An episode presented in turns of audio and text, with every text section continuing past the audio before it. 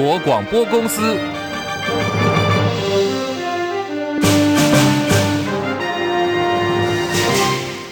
大家好，欢迎收听中广新闻，我是黄丽凤。新闻开始，先来关注的是案情引发了社会关注的台中赖姓五亿高中生坠楼命案出现逆转。台中检方上个月底侦结起诉了死亡高中生同性配偶夏姓男子涉犯伪造文书罪，但是杀人罪不起诉之后，高中生的妈妈委任律师到台中地检署递状再议，提出了死亡动机，还有赖姓高中生啤酒罐有验出了麻醉药利多卡因成分，还有来源不明等三大的质疑，希望检方能够再议查明。由于这个案子受到社会各界的高度瞩目，最高检察署检察总长邢泰昭上个礼拜会诊了相关意见之后，他亲自发交给台中高分检。台中高分检今天说已经收到了台中地检署相关的案卷，高分检重新翻案给富有侦办经验的检察官，会依照刑事侦。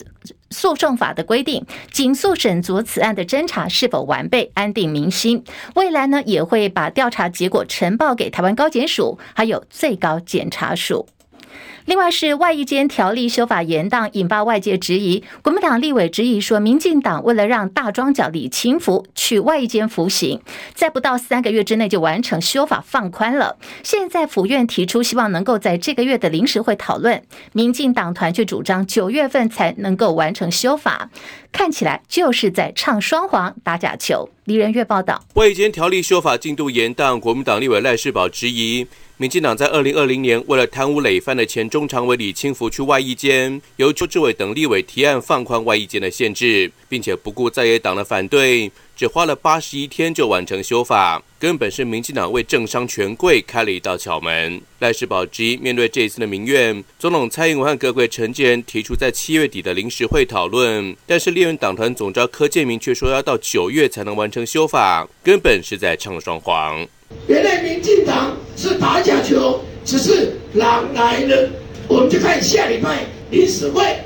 柯建明怎么去主导这个案子。赖世宝扬言，如果外役监已经沦为权贵的巧门，那么很多专家都认为，还不如废掉外役监的制度。立委林思明则说，国民党主张酒驾、毒驾、电信诈欺、贪污以及重大经济犯罪，还有累犯者都不能够参加遴选外役监。中广记者李仁月在台北报道。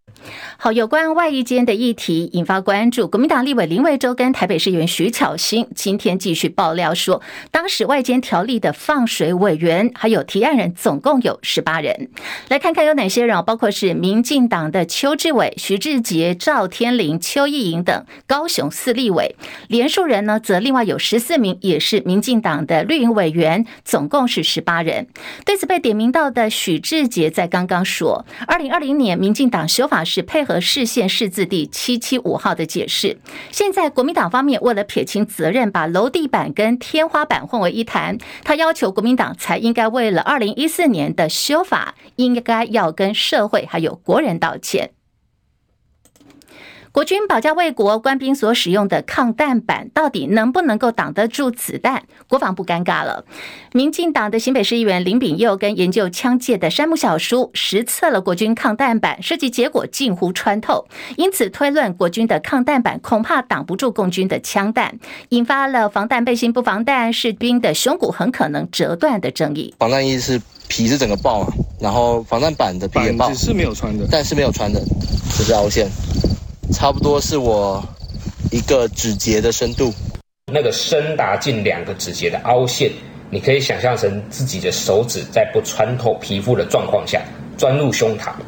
而那样的深度已经足以折断你的胸骨。好，我们来看看国防部怎么说。在今天是公布了历年国军抗弹板的实验影片，向民众澄清符合标准，也说这个实验的结果呢是不符规范的，国军自己测试的是合格的。来听二零五厂厂长潘华雅少将的说明。一百零五年，国军的三级战斗背心送到美国的切斯皮克实验室，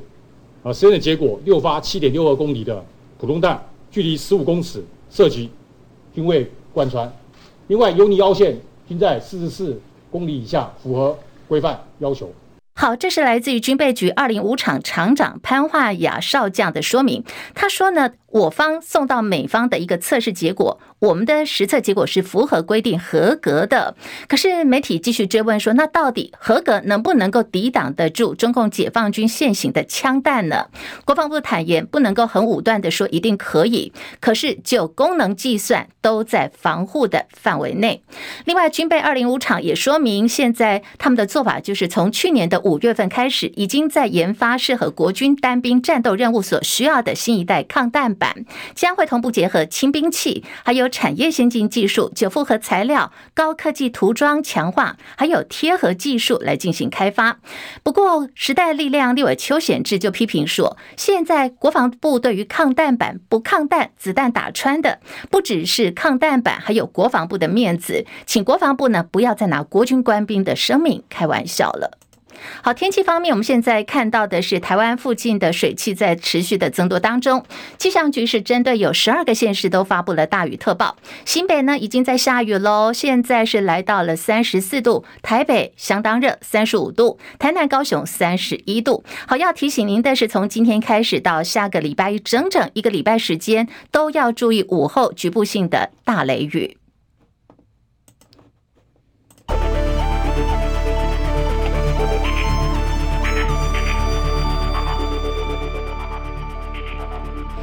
新台币兑换美元升值二点五分，来到三十一点三六兑换一美元。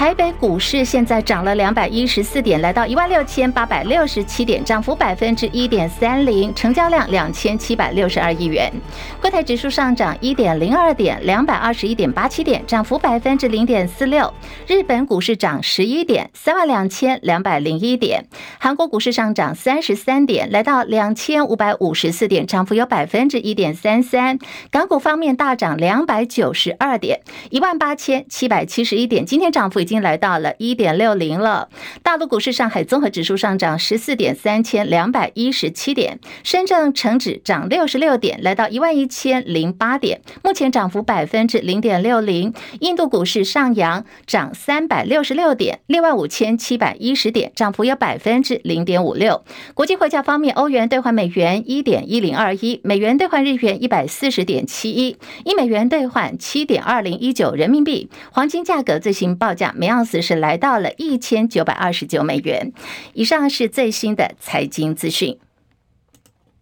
微软证实将要执行新一波的裁员，可是呢，发言人拒绝透露具体的人数，只说这一波的裁员跟今年元月份所宣布的裁员一万人规模是分开的。媒体报道说，有多名微软员工已经在社群平台爆料了，说微软这次裁掉的职位包括有解决方案的助理、直销助理、专案经理，还有。客户成功经理等等，预料这波裁员人数将近有三百人之多。科技业今年裁员浪潮不断，先前也包括有亚马逊、Google，还有其他大型科技公司，今年也都陆陆续续的在缩减企业的规模。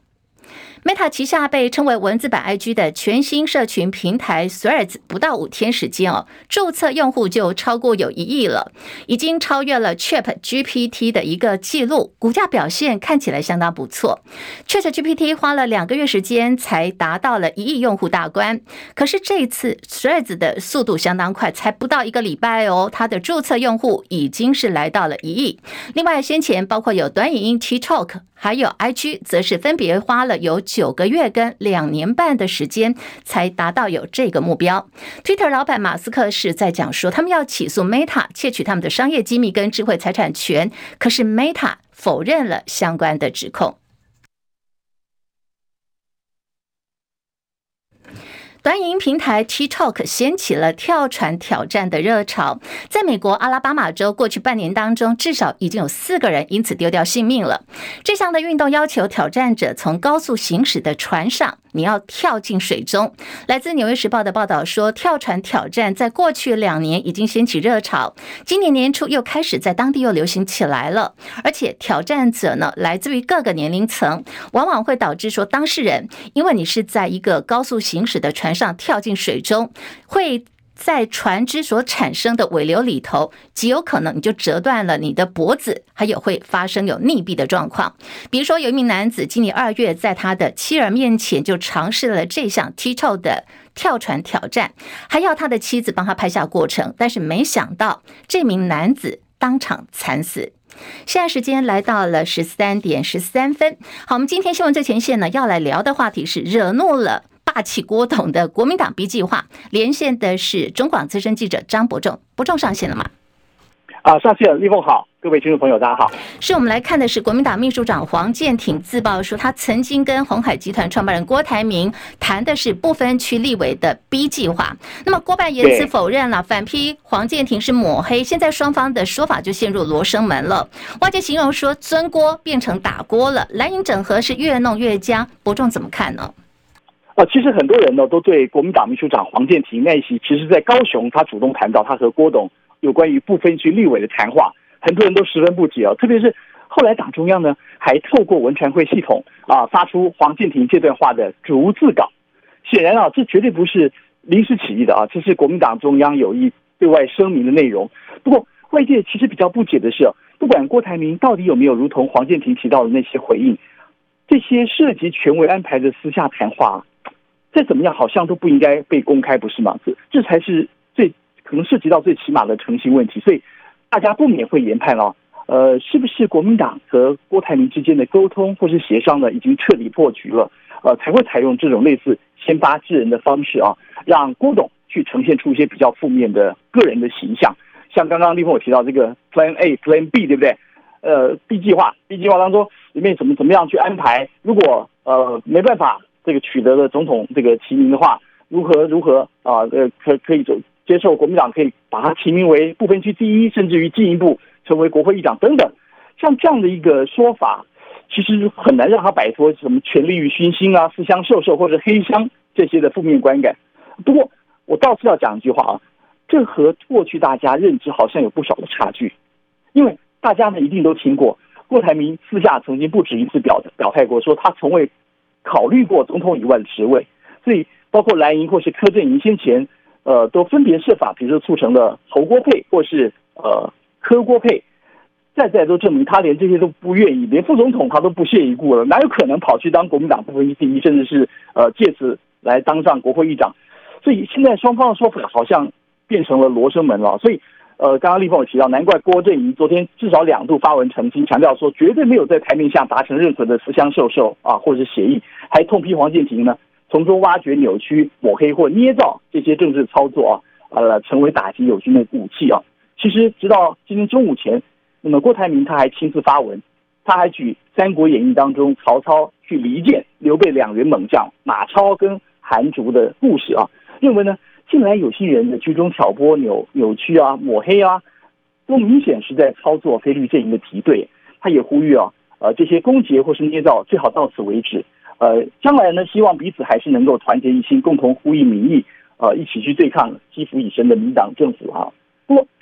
虽然我们听来郭台铭最后的回应好像没有把话说绝了，其实我个人是怀疑都已经先排先到这种地步了。国民党和郭台铭之间，接下来不要说合作。呃，能不能相安无事，恐怕都很难确定了。呃，至少我看到学者知名的学者赖祥为他提到，他说郭台铭其实早就已经错过最佳参选时机了啊。即便独立参选，把选战搞成细卡都，呃，大概也只能和侯友谊去分战三四名，不但完全没有胜面，还得背负进一步分裂非律阵营的骂名。所以，呃，另外我们也看到，呃，郭台铭他和柯文哲及民众党的关系啊，好像也没见到更为紧密，对不对？像柯 P 昨天上网络节目的时候，还被问起，哎，最近是不是有个郭台铭联系？他还爆料说自己根本去不敢不敢去找对方，因为对方有意诟病民众党啊，还说呢最近看到对方来电就吓到了，他怕到不敢去接郭董电话啊。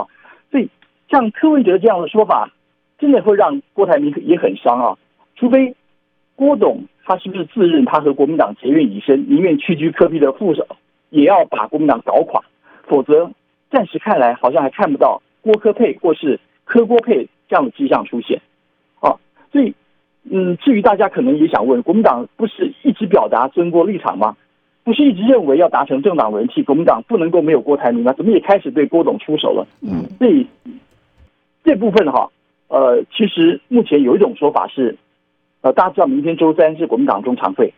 啊，现在好像传出有一些挺郭的中常委准备要联署提案，那么要求党中央落实总统提名，朱立伦自己常说的三阶段整合，对不对？国民党内是一阶段，再来跟那个泛蓝，就是包括郭台铭在内，然后第第三阶段就是跟一些非绿阵营的整合，所以他们想透过这样的一个方式，意图让朱立伦跟党中央能够能够兑现承诺，是是不是能够借这个方法来延缓原本七月二十三号全代会就要进行的总统提名程序，呃，造成实质凯侯的目的啊？但是我们也知道，党中央早就已经强调，呃，当然要在全代会通过总统提名人选了之后。再来谈和菲律联盟整合，哎，大家有没有发现其其中没嘎在哪里呢？就说这里提到菲律联盟整合，其实只剩下民众党的柯文哲了，呃，并不包括郭董。是，呃，目前看来，当然不太可能终止提名案了啊。所以，这是目前为止，会不会是这些动作，会不会是党中央啊，他对郭出手，是因为七二三全代会前呢，先借着打郭来折损，或是去去抑制党内这些挺郭势力他们的串联和集结啊？所以，对这部分，我我觉得大家还可以继续去观察。好，就在刚刚伯仲在我跟我们聊有这个现在国民党内一个情势变化的时候，我们看到我们的这个 YT 直播间朋友也在刷他们的留言板，就有人讲说黄建庭所讲到的这个 B 计划，这个 B 呢是国字的一个逼，逼迫的逼，要逼走郭董啊。好，那是好，那我们现在就是刚伯仲有提到尊郭变成打郭了，现在国民党内纷争也不严了，直接就摊在阳光底下。时间点哦，现在外界还有一个说法是刚好就在这个前。前国安会秘书长金普聪进驻侯友宜团队一个礼拜之后，国民党整合路线现在有这样一个变化，代表说金小刀出招了吗？伯仲，其实这部分啊，是金呃金普聪他他的意思意思啊，呃，如果是的话，我们可以说国民党内国民党党中央，我们知道昨天这一连串事情是秘书长黄建庭，对不对？那很多人会把它看成他是不是呃去执行朱立伦的意志啊？所以如果到这个地步，呃，我们说这是金小刀出手的话，那可以证明国民党内其实，在国民党高层来讲，对于整个战略的打法应该已经趋于一致，而且有非常立竿见影的做法了，对不对？所以金小刀提出建议，然后党中央立刻，即便用派秘书长出来，呃，致命的一击，都立刻能够立竿见影。所以这部分，我觉得应该要从这个角度来看，或者呃，先前很也有很多人担心，国民党在在拟定侯友宜的战略的时候。会不会这个多头马车？就金小刀有他要要做的方法，然后另外，比如说有些部分，呃，空战、陆战，他们会有不同的管道，会有不呃，再讲来听，也有不同的争攻的方式啊。那所以，如果从这个角度，我到到里面去解读说，我们党内现在是不是已经比较有一个整体性的一个作战的呃节奏跟作战的目标？是，对。好好，我们非常谢谢伯仲的分析还有观察。那么现在距离总统大选投票日，你算算时间，只剩下五个月哦。现在的情势啊，除非是鱼死网破，不然大家其实心知肚明了。蓝营呢，国民党只剩下团结合作才有赢的机会。那刚刚伯仲也告诉我们，现在郭董的这个脸书啊，又有最新的一个贴文，他已经提到了《三国演义》，连曹操都已经出场了。好，有兴趣的朋友可以到郭董的脸书粉专去看一看，到底郭董又说了一些。哪些新的内容呢？好，那么对于黄健庭自曝跟郭台铭谈不分区立委要选立法院院长，曾经担任高雄市前市长韩国瑜发言人的王浅秋就说，这个绝对就是一个负分的做法了。如果真的希望把郭台铭友善的招回来，现在要做的是要释出善意。可是黄健庭呢，却说出一个对方没有同意的提议，只会让郭董更加愤怒，而且呢，一定要出走来跟你对杠了，也让郭的情绪更加激化。那么根据王浅秋的形容说，郭台铭变成一只愤怒鸟，一定不利于接下来要跟郭台铭的整合。另外一方面，国民党正在操作的也是对于韩国瑜的整合。国民党总统参选侯友谊前天对于高雄市长韩国瑜道歉，前高雄市长韩国瑜道歉。那么对于亲韩人士，就讲说他的道歉呢，只是一句话而已，说拍谁啦，这样子是太没有诚意的。侯友宜就说他其实三度约韩国瑜见面，可是都因为韩国瑜。于那一方呢，有事情没有约成，侯友谊今天说兄弟两个还会再找时间聊一聊啊。其实我跟韩市长的沟通一直不爱的，那见面与否，其实有时候刚好韩市长临时有事不方便，那我们都会尊重。我们兄弟还会再找这个时间，大家好好聊一聊。我非常的乐意跟市长再沟通。韩国瑜办公室回应说，韩先生从政以来始终不变的信念就是爱与包容。不过，也有前韩国瑜的幕僚就分析说，诶，侯友谊上次跟韩国瑜见面，两个就坐在隔壁啊，当天都没有说要道歉的意思。那么突然间他公开道歉了，韩国瑜虽然会接受，但是不代表韩国瑜就会因此全力挺侯。地方跟基层的心结，现在还是等待侯友谊必须要再进一步的努力化解。好，明天礼拜三，国民党中常会根据了解，有中常委联署准备提案，要求党中央应该落实总统提名三阶段整合的承诺，用意呢是要来终止全代会处理总统提名案，让提名暂缓，借此卡喉。但是党中央强调说，三阶段整合当然是要全代会通过总统候选人提名案之后，再来跟非绿联盟进行整合，不可能就终止提名案了。所以全代会呢，会是一个最后对决的战场。另外，在柯文哲方面，他已经连续有好几个民调都已经拿下了拿下了第一哦。那么昨天柯文哲接受网络节目的专访，透露说他跟郭台铭的部分联系的情况，而且柯文哲还爆料说，在郭台铭说要并购民众党之后，他就不敢再去找郭董了，连郭董打电话来哦，他也是怕到吓到不敢接电话。我都不敢去找他，他打电话给我不敢接。有啊，我看郭台铭，他跟他讲，他策略很多，他也想很很想并购国民党啊，一起并购国民党优先嘛，第二个现在并购民众党，第三个才独立自己独立参选嘛。因为他说他政治为什么好，在商场上是可以，商场的 A 计划不行，B 计划，可是政治上上才是。他这怪怪，你政治上刚才讲，哎，我今天买国民党，国民党不行，买民民众党，民众党不行，我独立参选，再看什么其他党可以买，奇怪。因为上一次也是一样，他拿名单给我说，哎，不分区立委推荐，我那时候挑高虹安，他其他剩下六个，他又拿起民众民民那个亲民党又再督售一遍。好，他是在讲郭台铭就是个生意人哦，他给他一个名单，他选了高虹安以后，他又把剩下的拿去卖给别人去兜售，这个是我们刚刚听到柯文哲的形容。那么柯文哲也说，郭台铭策略真的很多，没有错嘛，因为你就是在商场上已经纵横打滚了这么多年。根据柯文哲的说法是，郭董很想并购国民党，而且呢是并购国民党列为第一优先，第二才是并购民众党，最后一个选项第三个才是郭董自己。独立参选。另外要来看的就是哇，在网络已经延上了好多天的白饭之乱。台北科大资材营二十七名学生因为热炒店白饭供应的问题哦，集体给店家一行评价。这个白饭之乱的风波在今天还在继续延烧。在今天凌晨左右，是北科大资材营的总召兼会长赵祖威，他最新发布一段有十分钟长度的声明影片，回应包括有账单的金额、用餐人数、删除贴文等七大争议，他一一的说清楚，也再次道歉了。不过他坚持啊，有消费就能够进行评论的原则，强调说同学遭到网络霸凌跟骚扰，也说我们实在没有继续隐忍的必要了。媒体的断章取义以及多方的渲染之下，这起事件越演越烈。首先要辟谣的第一点是，饭很大碗。店家所提供的监视录影器有拍到部分同学将饭填得跟山一样高。但我们当天并没有把每碗饭都填得这么满。店家如果愿意调阅监视录影器，就可以发现，除了一两位食量较大的男性工作人员之外，有几位食量较小的女性工作人员，为了要分成两个小碗吃，所以才刻意填得比较大碗，并不是所有的碗都盛得这么满。我们有询问店家会不会再补饭，然而店家给予的回应是，因为当天已经用完了两桶饭，而且超过了八点。为了防止食物的再浪费，不再补充。而新闻标题也会说，北科学生吃完了两桶饭。我觉得这是很不公允的，因为当天的饭并不是全部都是我们吃的。我们接到了爆量的电话、留言以及讯息，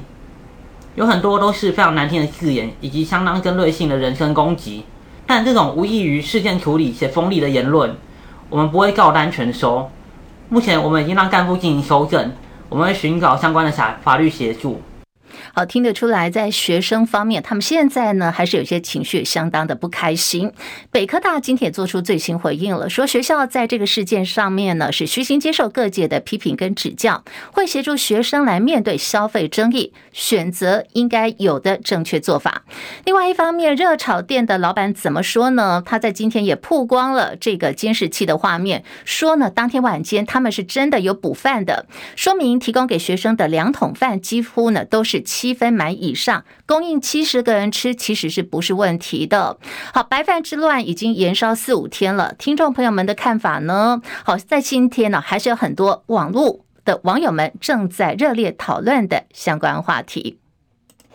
另外是高中免试入学，今天放榜，在今年总共呢是录取了十二万九千多人，录取率有百分之九十八点七五，跟去年相比稍微降了一点。那么榜单呢，大家可以上网站去查询录取的结果了。以上新闻由黄丽凤编辑播报，新闻最后提供给您是高雄屏东现在有大雷雨即时讯息，好，大家特别注意行车安全了。这里是中国广播公司。